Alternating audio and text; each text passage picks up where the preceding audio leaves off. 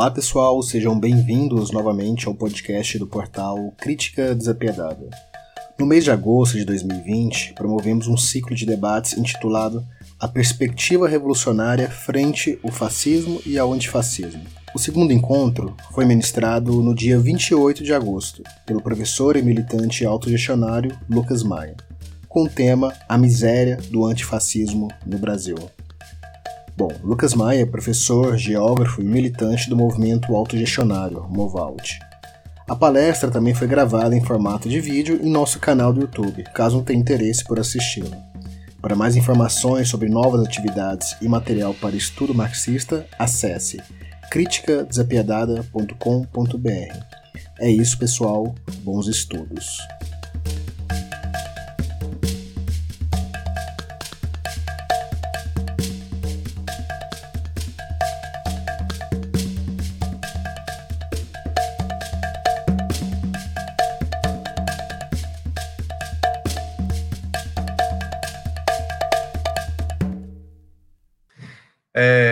Título do, do trabalho, então, é esse daí, A Miséria do Antifascismo no Brasil. A, a ideia de escrever esse texto surgiu naquele momento em que aqui no Brasil essa discussão, inclusive grupos estavam presentes é, nas ruas do país, é, se manifestando contra o que aos apoiadores do governo Bolsonaro.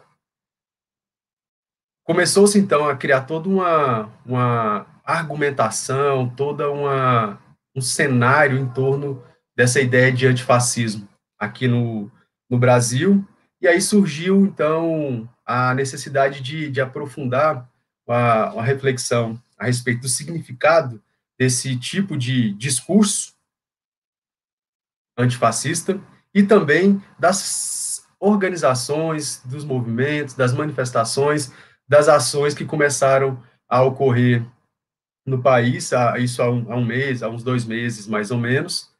É, agora deu uma arrefecida, mas essa ideia de fascismo como um elemento presente no governo Bolsonaro e de um movimento de oposição a esse governo, esse, um, um suposto antifascismo, ainda está presente no cenário político brasileiro. Por isso, é, decidimos fazer uma, uma revista com, com uma reflexão sobre, sobre isso. Né? Então, tem textos presentes na revista sobre fascismo e vários textos analisando criticamente a ideia de antifascismo. A minha contribuição é uma, entre outras, presentes na revista.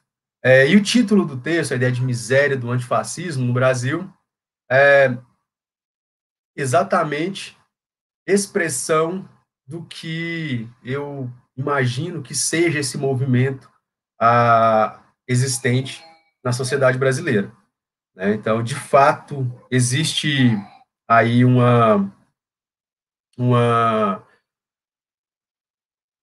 uma cena política colocada que, em alguns momentos, é risível, mas em outros ela é perigosa porque ela mobiliza importantes setores militantes da população brasileira. É, então, por isso a necessidade aí da gente fazer uma reflexão crítica sobre o significado desse, desse antifascismo aqui no nosso país. Eu quero começar a reflexão com vocês para demonstrar como eu estou compreendendo o, essa ideia de antifascismo e esse movimento que surgiu em torno dessa plataforma, é, como que significa um retrocesso das poucas lutas mais radicalizadas que tivemos nos últimos anos aqui no nosso, nosso país. Então, desde o início dos anos 2000 até culminar com junho de 2013 e depois um pouco um pouco poucos anos depois algumas algumas manifestações de lutas mais radicalizadas, excetuando esse momento, a emergência desse antifascismo faz com que essas poucas lutas que surgiram, poucas, mas significativas, que surgiram dos anos 2000 até 2013 e um pouco depois, o antifascismo significa um retrocesso, significa um recuo. Né? E aí, por isso eu quero começar a reflexão exatamente a partir daí. Que, quais lutas foram essas? A primeira ideia assim, é que o estabelecimento do, da fase atual do modo de produção capitalista, ou seja, o regime de acumulação integral, ele traz algumas implicações no mundo inteiro, é, e essas implicações têm significado na, nas condições de vida das classes trabalhadoras. Né? E aí já há uma ampla literatura sobre isso, eu não vou aprofundar, só vou trazer a, a discussão para situar o meu debate. Então, a primeira coisa que é característico da fase atual do capitalismo é o aumento da chamada desigualdade. E até autores né, no espectro, diríamos assim, mais conservador, não revolucionário, dizem isso, né? como, por exemplo, o economista Piketty. O livro dele, é, Capital no século XXI, é exatamente isso, para demonstrar como é que no século XXI houve um aumento da desigualdade, principalmente, que é o tema do livro dele, nos países de capitalismo central. Ele analisa como é que a desigualdade cresceu ali. É, e vários outros autores abordam essa ideia. Então, aumenta a desigualdade entre ricos e pobres e entre países ricos e pobres. Também, é, o aumento do desemprego no mundo inteiro, né, promoveu aí o aumento da, de classe, dessa classe social aí, o lumpen proletariado, que é essa classe à margem da divisão social do trabalho, que vive aí de bico, desemprego, subemprego, né, novamente desemprego. É, essa classe cresceu no mundo inteiro, e nos países de capitalismo subordinado, como é o caso brasileiro, isso gera um problema grave. Você pega textos dos anos 70 e 80, aqui falava-se marginalidade, por exemplo, é o texto do Lúcio Kovarik. A, a classe marginal é exatamente essa classe, lumpen proletariado. E com o capitalismo é, na era da acumulação integral, essa classe cresce exponencialmente no mundo inteiro, inclusive nos ditos países desenvolvidos, é, onde, durante o estado de bem-estar social, afirmava-se que havia pleno emprego. Isso promove, então, processo de destabilização social e institucional, é, principalmente nos países de capitalismo subordinado. E aí, os textos do Chossudovsky, do David Harvey, demonstram esses aspectos. Bom, então, o que eu estou querendo dizer é que a etapa atual do capitalismo, que começa ali a partir dos anos 80, prossegue até hoje, aumentou as contradições do capitalismo e parece que, atualmente, ele começa a a apresentar sinais de desestabilização e por isso vai, é, podemos ter aí nos próximos anos re, remodelações do regime de acumulação. Desde que se estabelece o regime de acumulação integral, né, quando ele se consolida ali nos anos 90, é, começam então a emergir já os primeiros movimentos de contestação, as chamadas lutas contra o neoliberalismo. Então, emerge lá os zapatistas no México, o movimento anti-globalização, e esse movimento anti-globalização é o que teve grande importância para as lutas que emergem aqui no Brasil é, a partir é, dos anos 2000, sobretudo ligado à, à juventude. Então, o, os zapatistas no México, o movimento anti-globalização, e uma característica interessante do movimento anti-globalização é que ele abrange amplos é, países, sobretudo os países desenvolvidos. Então, Canadá, Estados Unidos, quase todos os países na Europa tiveram a presença desse, desse movimento, que é, na verdade, uma, um movimento bastante heterogêneo, e a heterogeneidade desse movimento, é, de concepções políticas, de perspectiva de classe, de composição de classe, né, de grupos sociais, é, torna o movimento de globalização bastante misto, e mas algumas tendências que se desenvolvem ali dentro, que eu vou abordar mais à frente, é, é importante destacar que ele marcou grande parte das lutas dos anos 2000. O auge dele foi ali em 2002, né, com a grande manifestação em Gênova, e aí, a partir de então, ele começa a declinar, deixando de existir, e a partir ali de 2005, não se fala mais é, no movimento de globalização. Um outro movimento de importância nesse contexto de consolidação e expansão do, da acumulação integral é a existência do movimento piqueteiro na Argentina. que Começa ali nos anos 90, meados dos anos 90, tem o seu auge em 2001, 2002, e a partir de 2003 ele também começa a, a declinar. Eu selecionei esses três, esses três movimentos porque tiver, foram os que tiveram mais ressonância e implicação nas lutas em outras partes do mundo. Mas houve, durante os anos 90 e 2000, uma quantidade enorme de, de movimentos, de lutas é, que ficaram conhecidos como lutas contra o neoliberalismo. Esses três movimentos, os zapatistas, o movimento de globalização e o movimento piqueteiro na Argentina, trazem algumas características que nos ajudam a compreender melhor as lutas que se consolidam no, no Brasil a partir dos anos 2000. É, um parêntese para a gente compreender o que eu vou dizer no próximo slide. É corrente, é comum a gente perceber que o desenvolvimento das lutas dos trabalhadores, da juventude, mas sobretudo da classe operária, geralmente percorre esses três caminhos, esses três momentos. Primeiro, o estágio espontâneo, que expressa é, as contradições típicas do modo de produção capitalista. Então, é, aquele, aquela contestação que geralmente é feita individualmente, ou seja, é o cara, por exemplo, faltar ao serviço sem motivo aparente para isso, é, é, o descontentamento com o seu superior imediato, é, e é, é, a rejeição não discursiva e não, e não coletiva do, do processo de trabalho, de alienação do trabalho. Essa negação espontânea, que ela é sentida individualmente, mas ela é, mas ela é reali realizada coletivamente, ou seja, todos os trabalhadores sentem esse descontentamento e negam o seu trabalho. Geral, em alguns momentos ele pode ascender ao nível coletivo e discursivo. Então, é o momento que surge o comitê de greve, é o momento que surge o grupo de discussão, de reflexão, é o momento que surge um nível mínimo de organização, e esse estágio de organização, é, os trabalhadores já compreenderam o significado das, das organizações, é, ou pelo menos estão no processo de confronto com as organizações burocráticas que querem fazer com que eles retornem ao nível anterior. Então, basta ver que quando os trabalhadores se articulam e se organizam por si mesmos, os primeiros a tentar enquadrar esses trabalhadores são os sindicatos, querem fazer eles retornar ao nível de descontentamento anterior, ao estágio espontâneo, para poder assim manter o controle sobre a, a classe trabalhadora. Então, nesse estágio autônomo das lutas, os trabalhadores geralmente já entraram em confronto com o seu sindicato, em alguns momentos já romperam.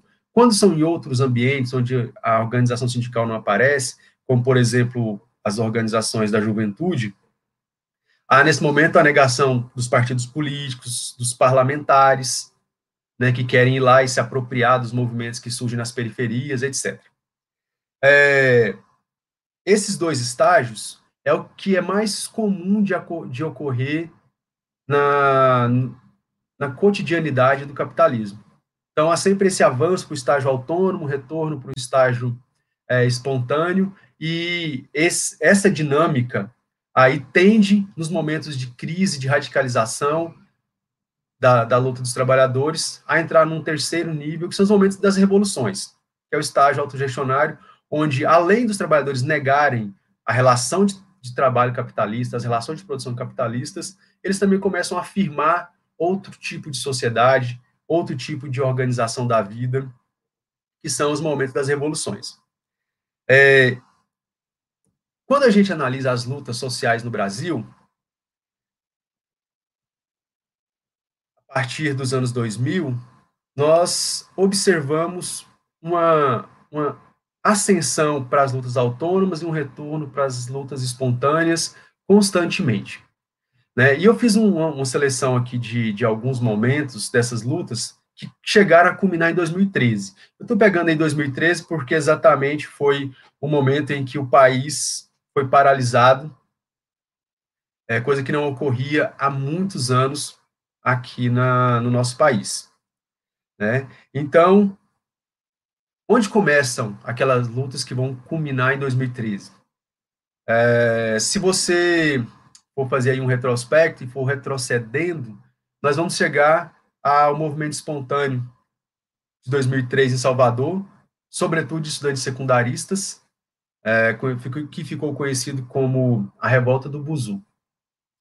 Ali, os estudantes, para impedir o aumento da passagem, estudantes secundaristas, né, os universitários entraram já no finalzinho e não tiveram muito significado, mas estudantes secundaristas pararam a cidade de Salvador por quase duas semanas é, em revoltas, em manifestações que eram incontroláveis, né? não era não era fácil de, de conter aquilo, porque acontecia em vários lugares ao mesmo tempo, os estudantes saíam das escolas e faziam assembleias nas ruas e decidiam os rumos do movimento.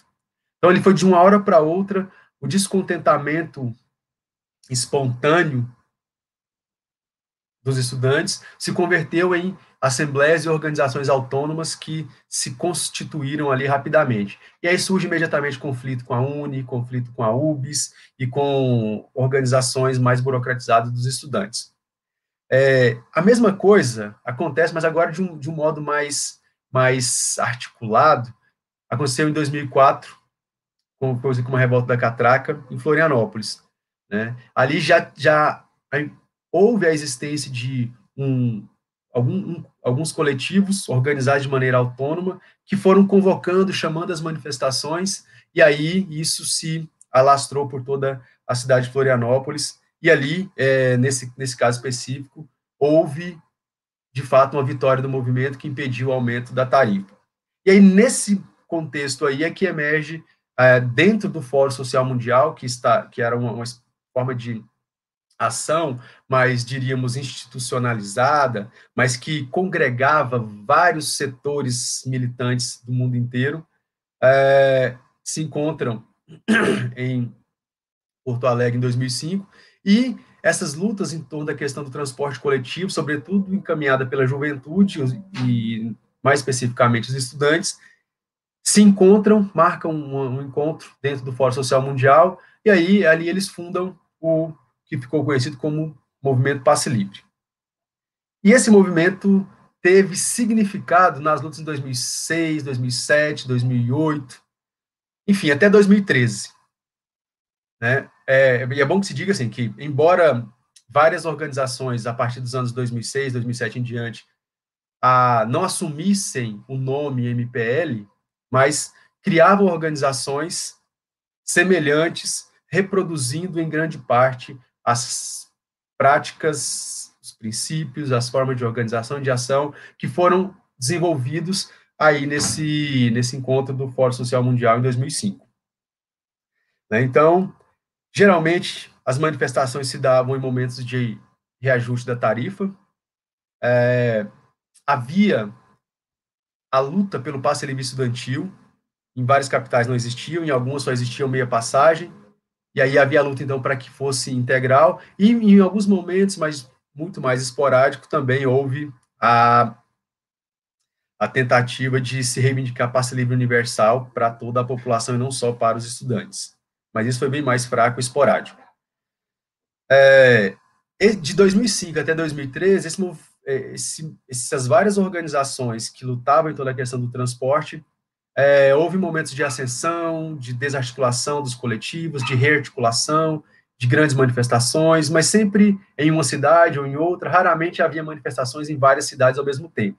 Isso aconteceu muito em 2005 e 2006, depois perdeu bastante força.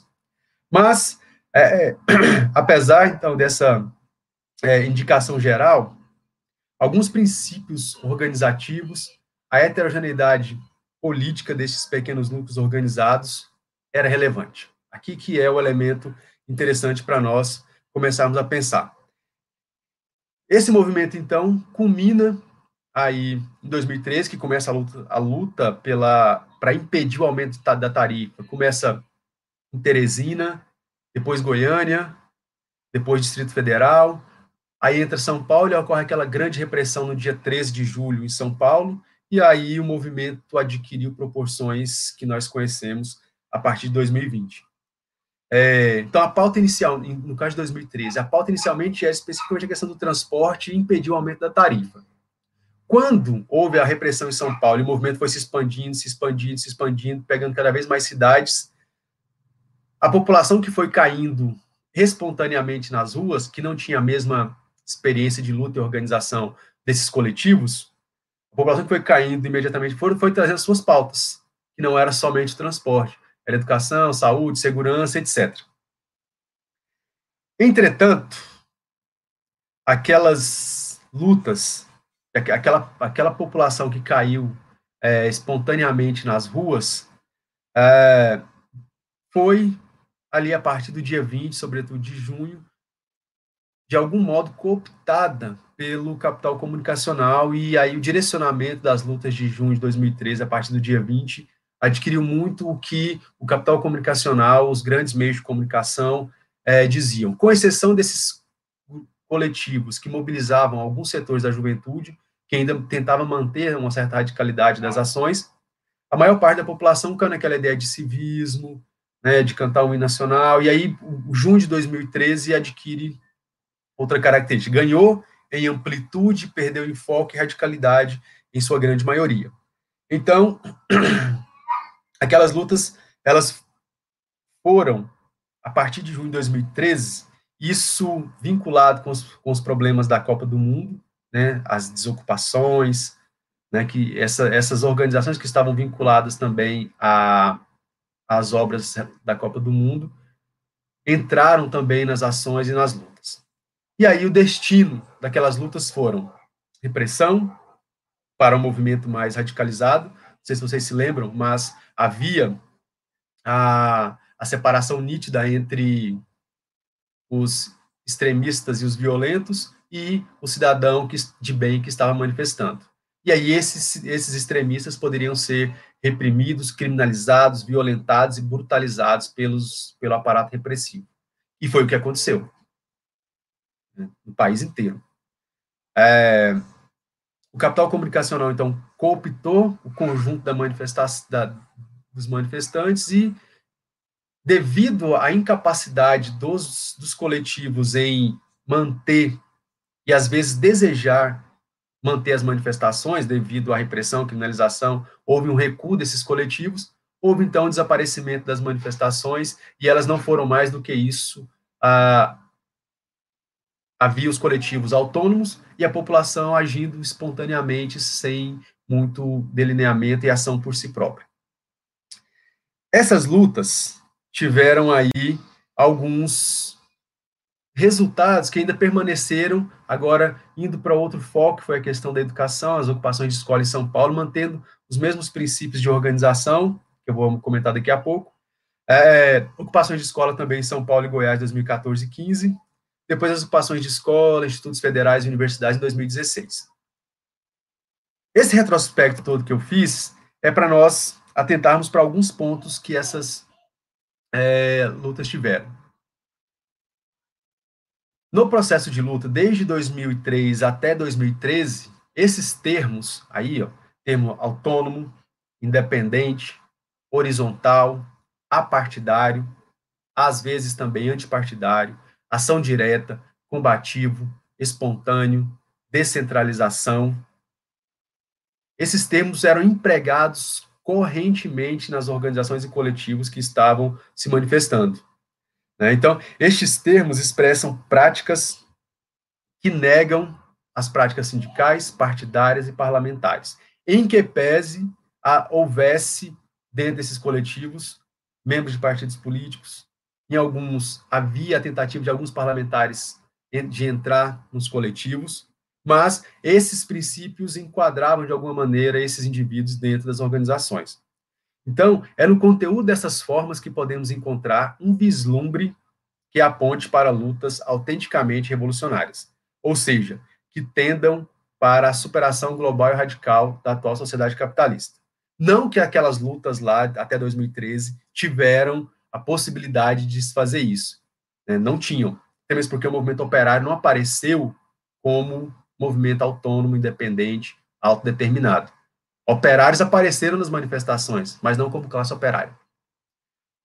Mas, de qualquer maneira, essas práticas e esses discursos, essas concepções que foram criadas no processo de luta, foram o elemento mais importante, mais interessante que, que culminou com as lutas de 2013. E é por isso que é, eu afirmo que o, o suposto antifascismo é um retrocesso. Ele é um retrocesso colossal em relação a essas lutas que eu acabei de expor aqui para você, em que pese aquelas lutas houvessem vários outros limites e dificuldades.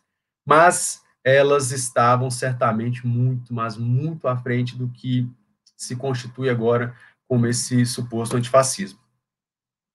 Como na live passada já houve uma discussão sobre o fascismo, só quero retomar aqui para quem não acompanhou aquela discussão, o que caracteriza então o fascismo? É, o Nildo apresenta lá a ideia de que o fascismo ele é um movimento político e ele é uma concepção política.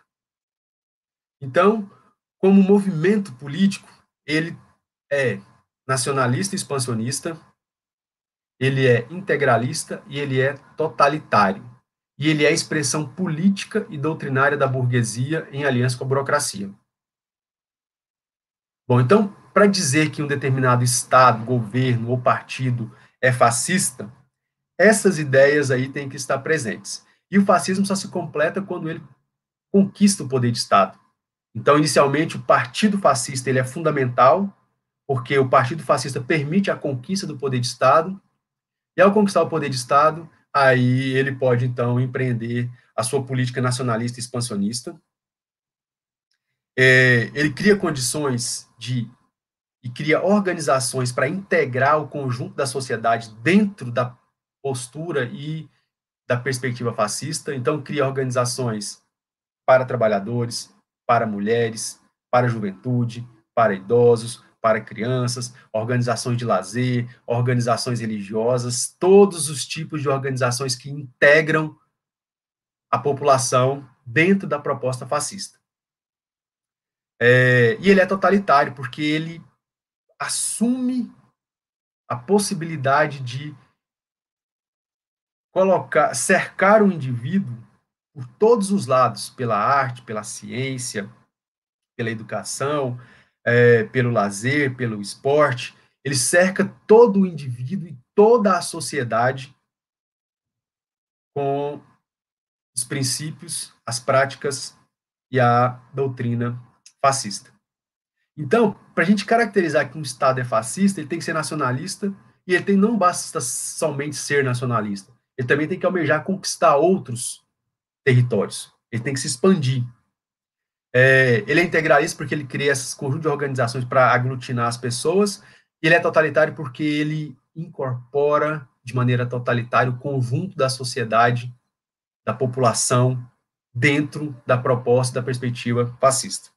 Então, para que isso aconteça, é necessário o partido fascista, a força paramilitar fascista, o sindicalismo fascista, o Estado fascista e também a doutrina fascista, a base intelectual do fascismo.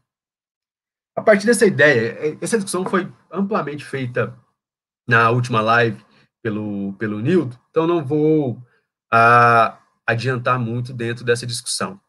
Mas, olhando para esses elementos aqui, nós podemos dizer que caracterizar o governo Bolsonaro como fascista é completamente despropositado. Né? Qual o nacionalismo do governo Bolsonaro? Primeiro que não é expansionista, né? O Brasil não é um país expansionista. Né? Mas o governo Bolsonaro é nacionalista.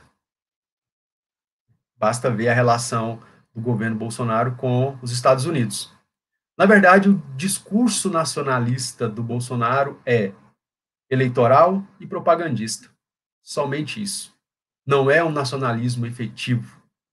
Né? Não pretende valorizar as forças da pátria, as forças da nação, valorizar, trazer os elementos que constituem a pátria brasileira, etc., etc., o que seria um nacionalismo de verdade.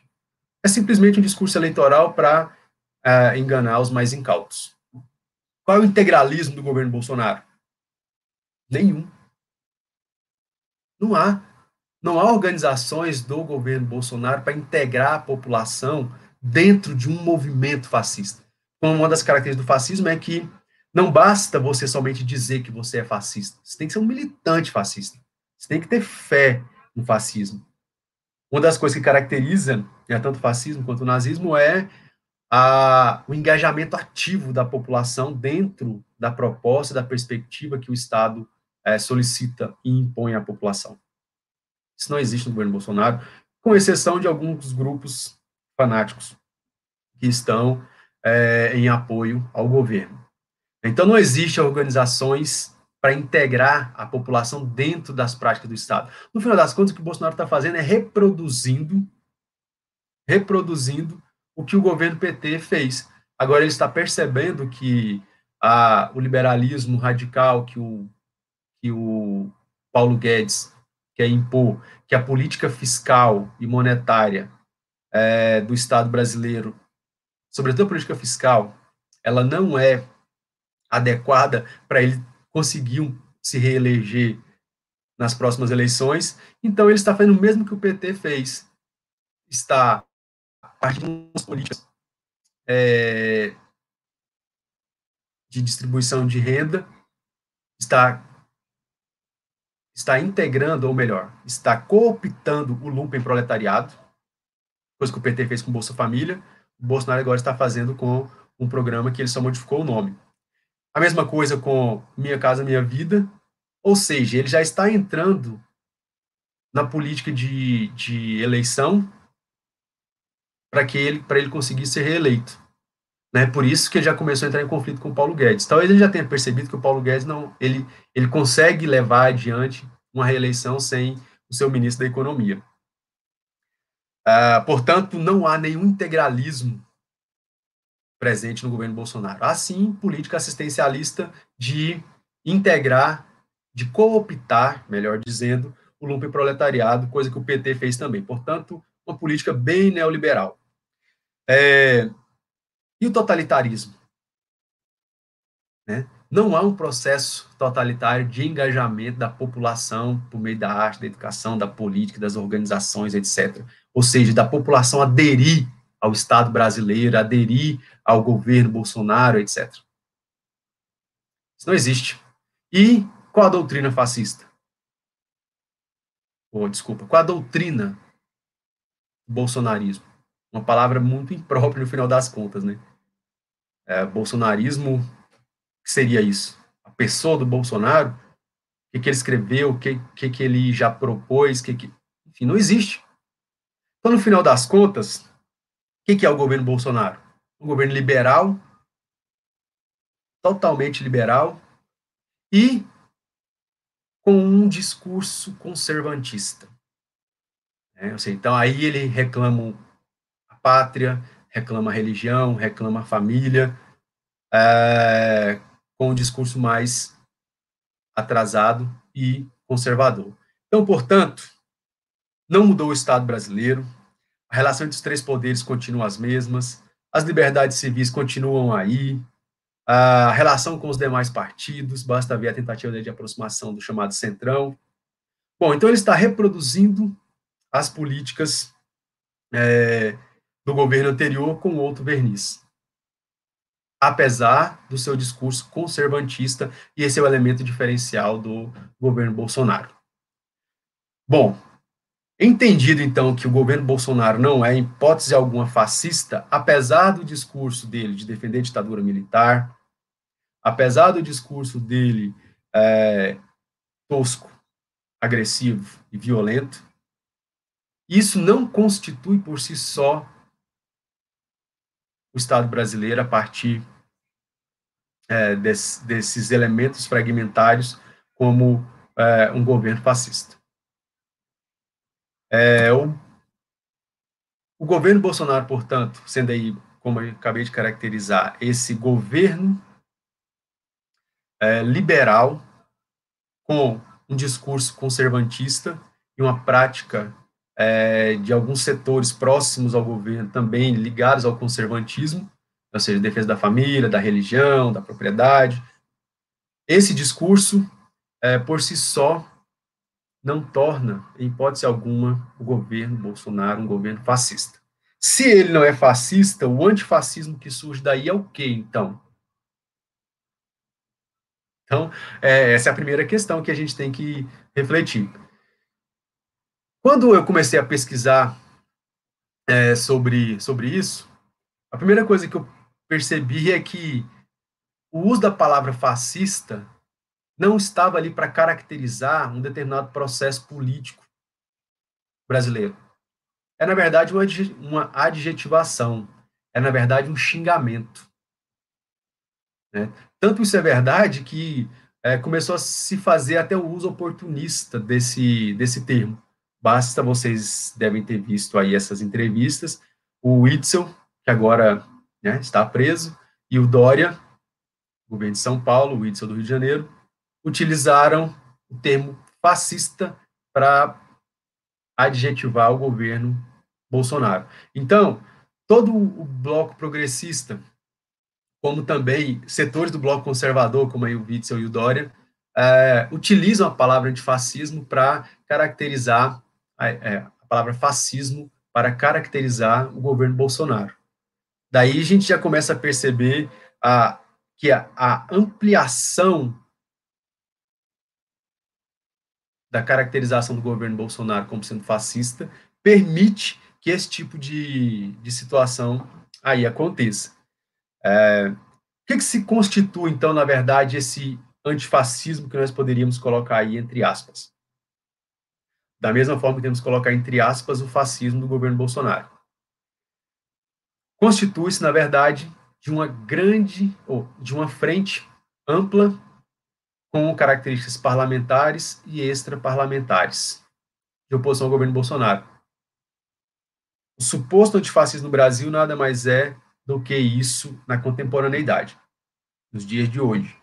É uma frente parlamentar e extraparlamentar de oposição ao governo Bolsonaro. É, aí é que começa a haver os problemas, porque essa frente ela é extremamente heterogênea, tanto em suas concepções políticas, nas organizações, nos grupos sociais e nas classes sociais que compõem essa frente. É, então, as concepções políticas. a gente vai encontrar os liberais, todo o setor liberal de oposição ao Bolsonaro entrou nessa frente antifascista. Os bolcheviques, né, os vários partidos e organizações é, de esquerda, anarquistas e autonomistas, que foram figuras fundamentais né, na, na constituição das, das lutas de, que culminaram em junho de 2013. Então, a presença desses setores anarquistas e autonomistas naquelas lutas foram importantes, e agora eles estão sendo submetidos, entrando nessa onda antifascista, é, juntamente com os liberais, bolcheviques, social-democratas. Então, essa frente ampla, e quando eu falo frente, ela não é uma organização, ainda. Embora tenha havido, naquele momento em que houve aquelas manifestações da Sarah Winter e outras coisas, houve a tentativa de se compor é, algo mais estruturado, né, com escrita de manifesto, algumas coisas, mas isso não foi para frente. Mas, de qualquer maneira, a tendência, a possibilidade existe, ela está dada. Então, essa frente ampla, aí, ela, do ponto de vista político, ela vai do espectro liberal ao anarquista. É, as organizações também né, expressam os mais, os mais, as mais variadas bases, desde partidos políticos, e partidos políticos mais amplos espectros é, políticos, ou seja, desde que seja oposição ao governo Bolsonaro, entrou aí na onda antifascista, torcidas organizadas, né, que ficou, foram chamadas de linha de frente, Uh, essas torcidas organizadas, algumas delas têm dentro da própria torcida o que eles chamam de tendência antifa, tendência antifascista, uh, e essas tendências antifas, aí dentro dessas torcidas, encaminharam processos de manifestação com a consigna antifascismo e, ao realizar suas manifestações, expulsavam os apoiadores do governo Bolsonaro. Então, presente sindicatos, movimentos sociais, dos mais diversos espectros políticos. É uma coisa interessante que sobre as torcidas organizadas, é, em 2014, na, nas manifestações que houveram ali durante a Copa do Mundo, né, não as de 2013, mas a, a, de 2014, durante a Copa do Mundo, a, o MTST estava organizando uma manifestação para ir, ir em frente ao Itaquerão e realizar ali manifestação para reivindicar a, a, a, demanda do movimento, moradia para as classes trabalhadoras. Essa tendência antifa da Gaviões da Fiel impediu que o MTST fizesse a manifestação em frente ao Itaquerão. Então, para a gente perceber aí que pode haver vínculos é, partidários existentes é, dentro da torcida com, com, com setores que em 2014 estavam no poder, né? o PT. Bom, então, ela é heterogênea em concepções políticas e organizações, mas ela é heterogênea também em grupos sociais, ou seja, as, as chamadas minorias, minorias do ponto de vista político, né, seja, negros, mulheres, sexuais, etc., geralmente se colocam aí também dentro dessa, dessa frente de oposição ao antifascismo, ao fascismo, e ela é também heterogênea na composição de classes. Então, setores da burguesia são antifascistas. Basta ver o apoio que, por exemplo, a Rede Globo deu às, às ditas manifestações antifascistas. Toda a burocracia presente no globo progressista, os partidos de esquerda em geral, os sindicatos em geral, são antifascistas. Setores da intelectualidade, todos os setores da intelectualidade que compõem o bloco progressista, Basta os professores universitários, professores dos institutos federais é, e outros intelectuais são, em sua maioria, é, também membros ou aderentes dessa frente antifascista. É, mas também operários, desempregados. Essa, essa heterogeneidade da base social que compõe aí o antifascismo é um, é um elemento que é problemático, né? E é isso que a gente tem que compreender quando, quando se discute, e principalmente quando vamos para a ação política, né, dentro desse tipo de, de movimento que começou a se constituir no Brasil de maneira ativa, agora ele existe, diríamos, de maneira mais passiva, né? Está aí, a potencialidade de novamente ir às ruas é, está dada.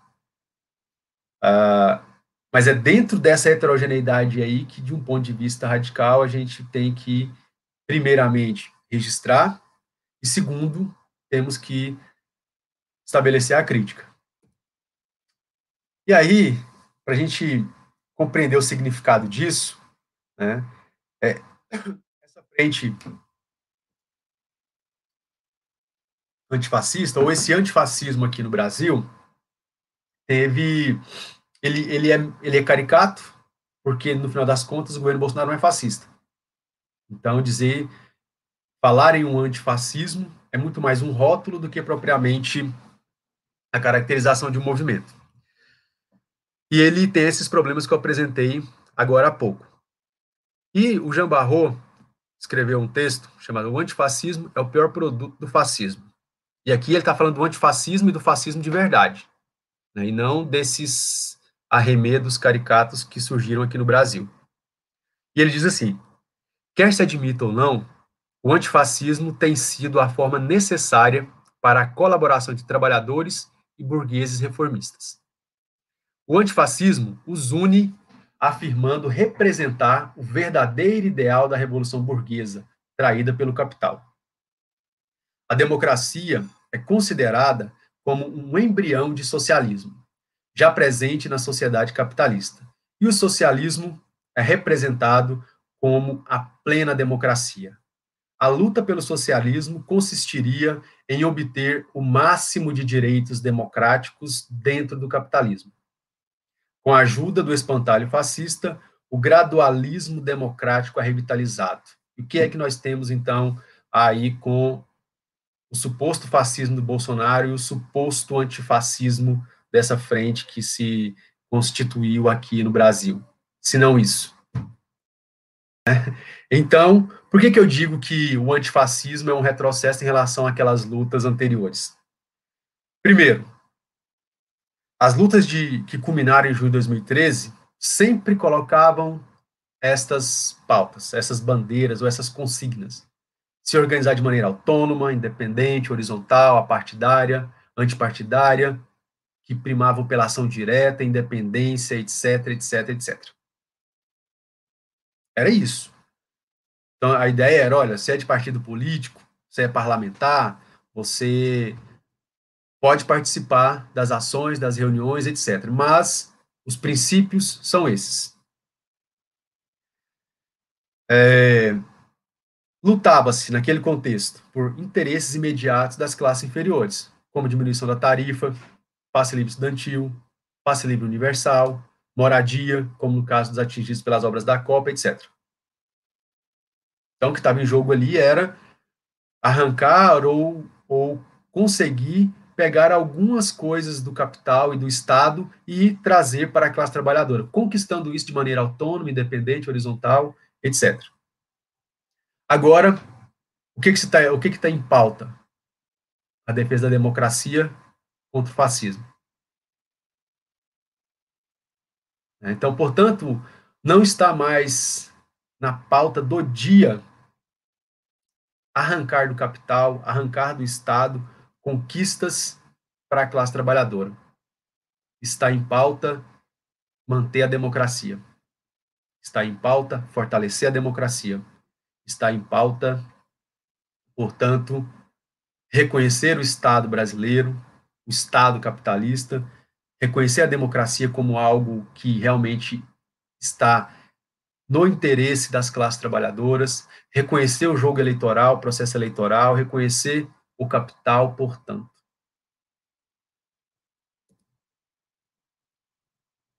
Do ponto de vista desse antifascismo, né, somente três possibilidades se anunciam.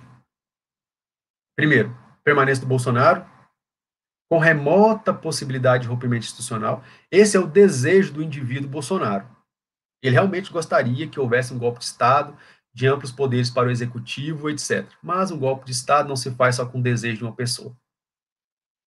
É necessário haver todo um contexto econômico e social, forças políticas articuladas e organizadas, apoio das Forças Armadas para que isso aconteça. Isso não está dado ainda aqui no caso brasileiro. É, tanto é verdade que o Bolsonaro está muito mais preocupado com as eleições do que em dar golpe de Estado. Está preocupado, ele já, ele já está fazendo campanha eleitoral. Dois anos antes da, das eleições presidenciais. Ou então, pode haver, ainda do ponto de vista do antifascismo, impedimento do Bolsonaro. E aí o Mourão assume, portanto, seria a continuidade. Ou então, impedimento da chapa do Bolsonaro-Mourão e a convocação de novas eleições, que seria a alegria geral da oposição parlamentar e partidária. E os interesses da classe trabalhadora? Os interesses do proletariado, dos desempregados, do campesinato, dos trabalhadores dos serviços, desses novos trabalhadores das plataformas digitais. Onde é que está isso? Está escondido, submetido, subordinado à defesa da democracia. E a defesa da democracia significa, na verdade, o fortalecimento de toda essa ala de oposição parlamentar e partidária do governo Bolsonaro. Toda essa ala de oposição, no final das contas, almeja o impedimento da chapa Bolsonaro-Mourão, coisa que possivelmente não vai acontecer.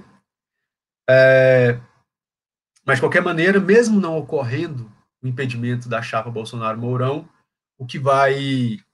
A luta de oposição que eles estão empreendendo cria capital político para todos eles, para que nas próximas eleições apareçam como candidatos viáveis.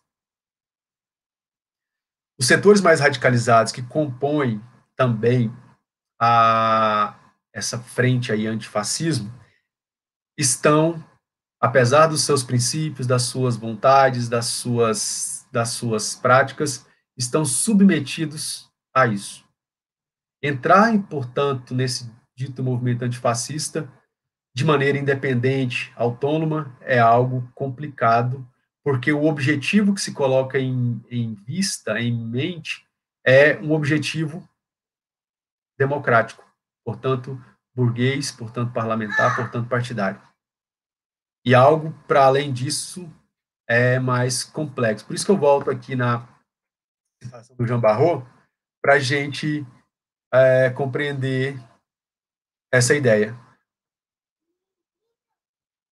O antifascismo os une, ou seja, burgueses e proletários, afirmando representar o verdadeiro ideal da revolução burguesa traída pelo capital. Seja, o que está querendo dizer é que o antifascismo é um movimento burguês, que não almeja algo além do, do, do capital. A democracia é considerada como um embrião de socialismo, já presente na sociedade capitalista. Então, o que, que nós temos que lutar? Para ampliar a democracia, para melhorar a democracia. Só que, ao fazer isso, a gente reconhece o Estado capitalista, reconhece o jogo eleitoral, reconhece as instituições e todos os aparatos do Estado, portanto, reconhece o capital. Esse é o, esse é o limite dramático do, do antifascismo real, original. E aqui no Brasil, esse antifascismo ele é muito mais caricato do que propriamente antifascismo de verdade. Isso, então, é, nos leva a dizer, portanto, o que, que há aí para que nós possamos, do ponto de vista revolucionário, agir, atuar, pensar. Primeira coisa que eu quero discutir com vocês é, é a relação entre que a relação que há entre classes sociais e blocos sociais. Né, as classes sociais elas existem concretamente, estão dadas a burguesia, proletariado, desempregados, lumpen, né, etc. Mas a maioria dos, da, das, dos indivíduos da classe, das classes sociais eles não são ativos do ponto de vista político esses ativistas políticos da classe social, eles se manifestam nos blocos.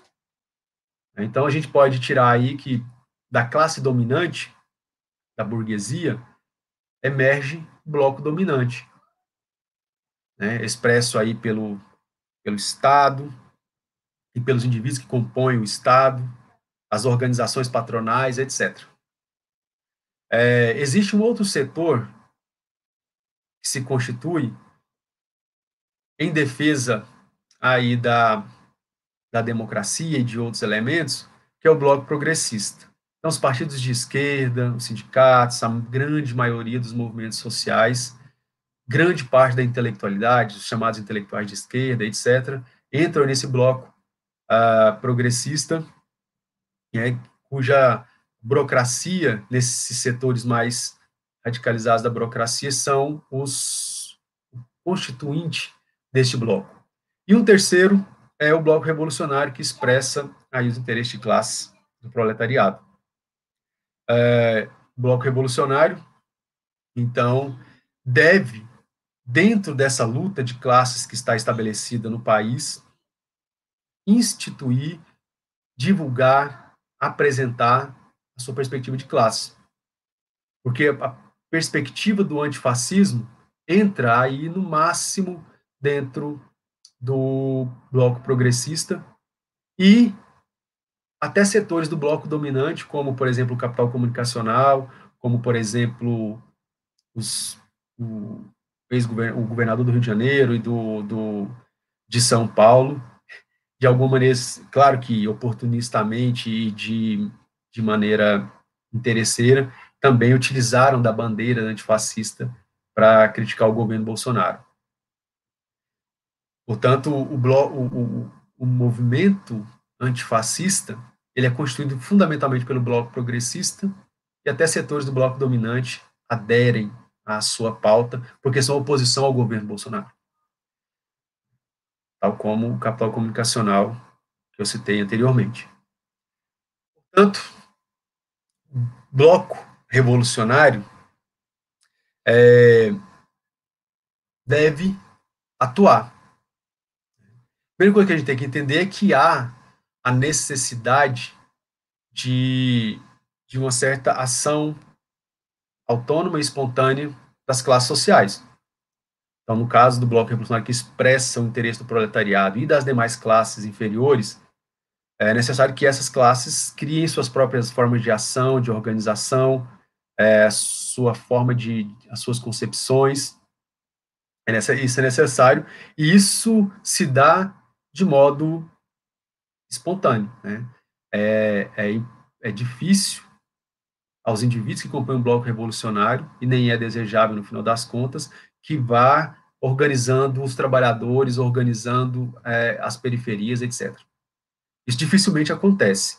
Quando as ações se dão de fato, elas se dão de maneira espontânea. Os trabalhadores se auto-organizam, os jovens se auto-organizam. É, e ao fazerem isso, se auto-organizarem e se colocarem em luta, eles começam um processo de auto-formação. Começam a compreender quem está do seu lado, quem não está, quem é o inimigo, quem não é. Portanto, o processo de auto-organização e auto-formação da classe é algo que a classe deve organizar e deve realizar. Entretanto, o bloco revolucionário, ou seja, esse setor mais ativo, mais militante, mais consciente e organizado, esse setor também tem uma importância. E essa importância, a primeira delas é, né, nessa conjuntura específica, não se render à corrente de opinião dominante sobre o antifascismo. Porque defender o suposto antifascismo é levar a luta dos trabalhadores, se, é, se eles empreenderem tal luta, levá-la para o campo do bloco progressista e, portanto, para o Estado e, portanto, para os partidos, parlamento, etc. Ou seja, não é do interesse das classes trabalhadoras e do proletariado especificamente entrar no movimento cuja bandeira é melhor aprofundamento e ampliação da democracia.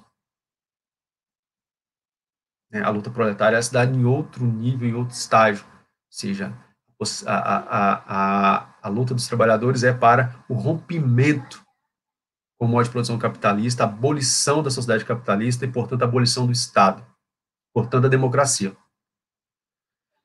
É, cabe também para mim, ao Bloco Revolucionário, denunciar as bases sociais como eu apresentei agora há pouco, as bases sociais desse movimento antifascista, ela é problemática.